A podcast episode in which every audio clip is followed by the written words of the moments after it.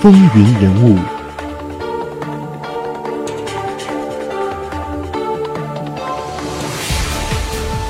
欢迎回到风云人物。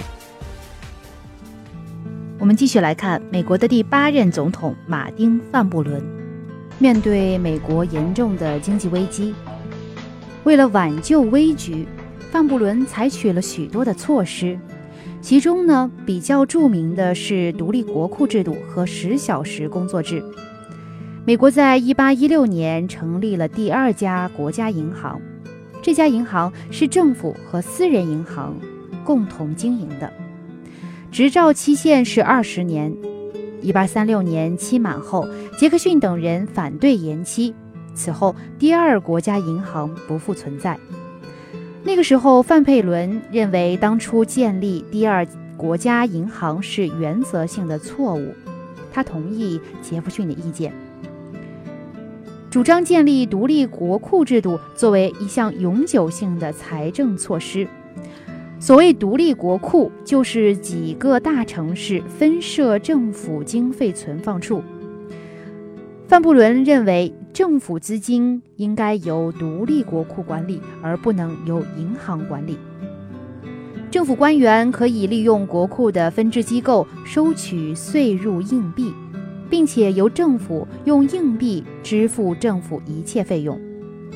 建立独立国库制度的目的，主要是在于使政府和银行业务分开，使某些集团没有办法利用银行多占便宜。而且通过推广硬币的使用，还可以减少对银行券的需求。由于这项措施妨碍了州银行的活动，一部分保守的民主党人和辉格党人联合起来反对。范布伦提出关于建立独立国库制度的法案，一直被拖延到1840年7月才正式成为法律。那个时候，美国工人阶级是严重的经济危机的受害者，生活十分的艰难。他们每天要工作十三到十六个小时，而且工资非常的低。工人常常因为负债而坐牢。为此呢，工人不断的举行示威游行，纷纷组织起来罢工，争取十小时工作制，要求改善生活条件。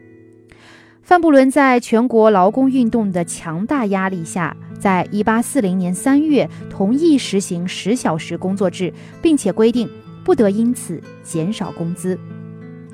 他想以此来缓和工人同资本家之间的矛盾。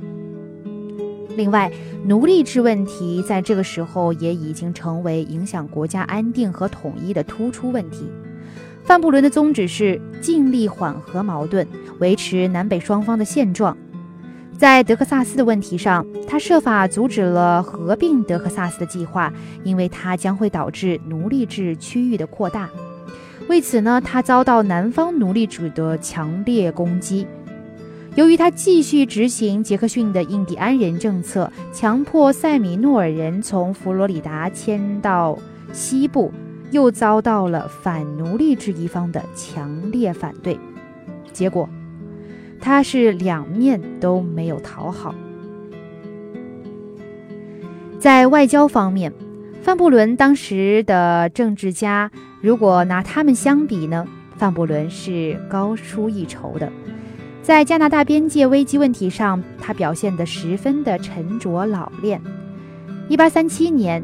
加拿大人民为了摆脱英国的统治，举行了大规模的起义。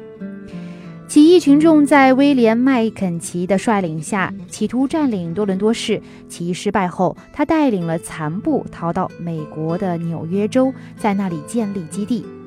加拿大人民的革命得到美国人民，特别是北边界人民的同情和支持。当时呢，美国正在经历着经济大萧条，许多美国失业者是纷纷集合到加拿大起义者的旗下，因为起义领导人许诺每个人可以得到一百六十到三百二十英亩的土地。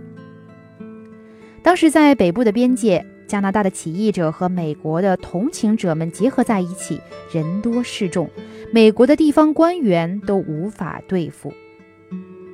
在一八三八年的一月，范布伦发布了第一个中立公告。公告中要求与加拿大相连的各州边界居民回到原处。他接着要求纽约州和福蒙特州派出民兵对付起义者，同时还委派斯科特将军率领正规部队到布法罗。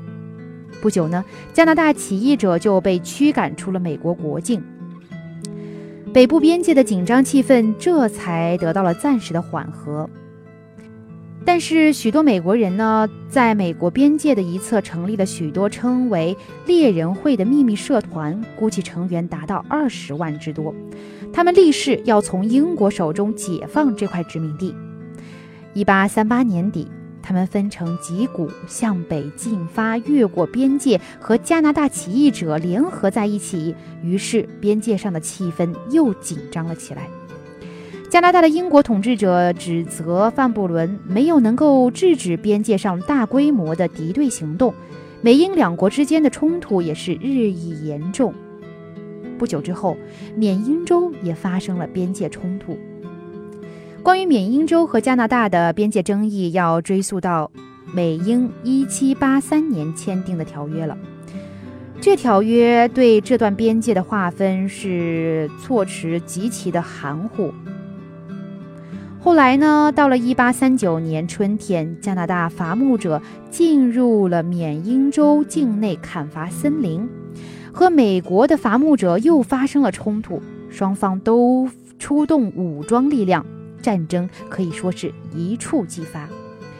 美国国会拨款一千万美元，授权范布伦总统动员五万志愿军。范布伦再次派出了。温菲尔德·斯科特将军前往处理问题。斯科特提出双方停火的建议。经过长达三年的努力，美英两国终于在1842年8月在华盛顿签订了《韦伯斯特·阿斯帕顿条约》，对边界做了一些调整，从而使事态终于平息了下来。在严重的经济萧条之中，美国迎来了1840年总统竞选，这是第一次现代式的总统竞选活动，也是竞选中第一次进行大规模的欺诈。竞选双方各显神通，都利用了党派歌曲宣扬候选人的装饰物，以及大吹大擂、故弄玄虚、作假，比比皆是。整个竞选就像是一出闹剧。民主党代表大会一致推范布伦为总统候选人竞选连任，但是代表们对于副总统候选人的意见却是不尽相同，只好决定由选举人直接投票选举。这种异乎寻常的决定可以说使得范布伦不能得到一位能力卓越、能够服众的竞选伙伴来支持。但是在另外一方面，所有反对他势力在辉格党候选人威廉·亨利·哈里森的周围团结了起来。辉格党人把哈里森描绘为一个住小木屋、喝苹果烈酒的平民领袖，而把范布伦就说成是用金盘王盏宴意饮的金德胡克老狐狸。马丁·范布伦呢是只身作战，最后。一败涂地。竞选连任失败以后，范布伦作为政治家从此丧失了民主党的支持。但是他雄心不减，指望在1844年再次获得民主党总统候选人提名。可是呢，在筹划当中，他犯了一个致命的错误。他和最有希望的辉格党总统候选人亨利·克莱串通一起。把取消德克萨斯的合并作为竞选纲领，两人在一八四四年四月二十七号同时发表演说，反对这个合并。这一项交易，没想到是激怒了坚决主张合并德克萨斯的杰克逊，他于是就利用自己的力量施加影响，以反对范布伦，而成功的为詹姆斯·波尔克取得了总统候选人的提名。遭受了这一次挫败之后，范布伦还是觉得能有希望东山再起。他就接受了新成立的反奴隶制的自由土壤党的提名，成为总统候选人。但遗憾的是，在1848年的大选中，他连一张选举团票也没有得到。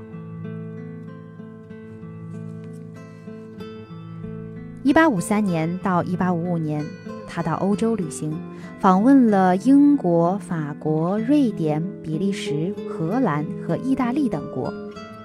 曾经受到英国女王维多利亚的接见。一八六二年七月二十四日，范布伦在纽约州金德胡克镇去世，终年八十岁。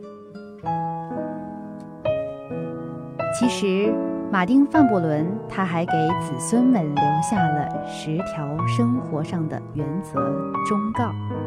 那在这里呢，跟大家分享几条，大家或许也能从他留下的这些生活忠告里面看出第八位总统马丁·范布伦他个人的一些性格上的东西。第一条，他说：“今天能做的事情绝不要推到明天，今天能做的事情如果放到明天去做，你就会发现很有趣的结果。”尤其是买股票的时候，他还说，自己能做的事情绝对不要麻烦别人，别人能做的事情我也绝对不自己动手去做，因为我相信，只有别人做不了的事情才值得我去做。还比如说，他说，绝不要花没有到手的钱，如果可以花别人的钱来为自己赚钱。我就绝不从自己的口袋里掏一个钱子儿。他还说过，对于不可能发生的事情，不要庸人自扰。我常常预测灾难的发生，哪怕为零一样。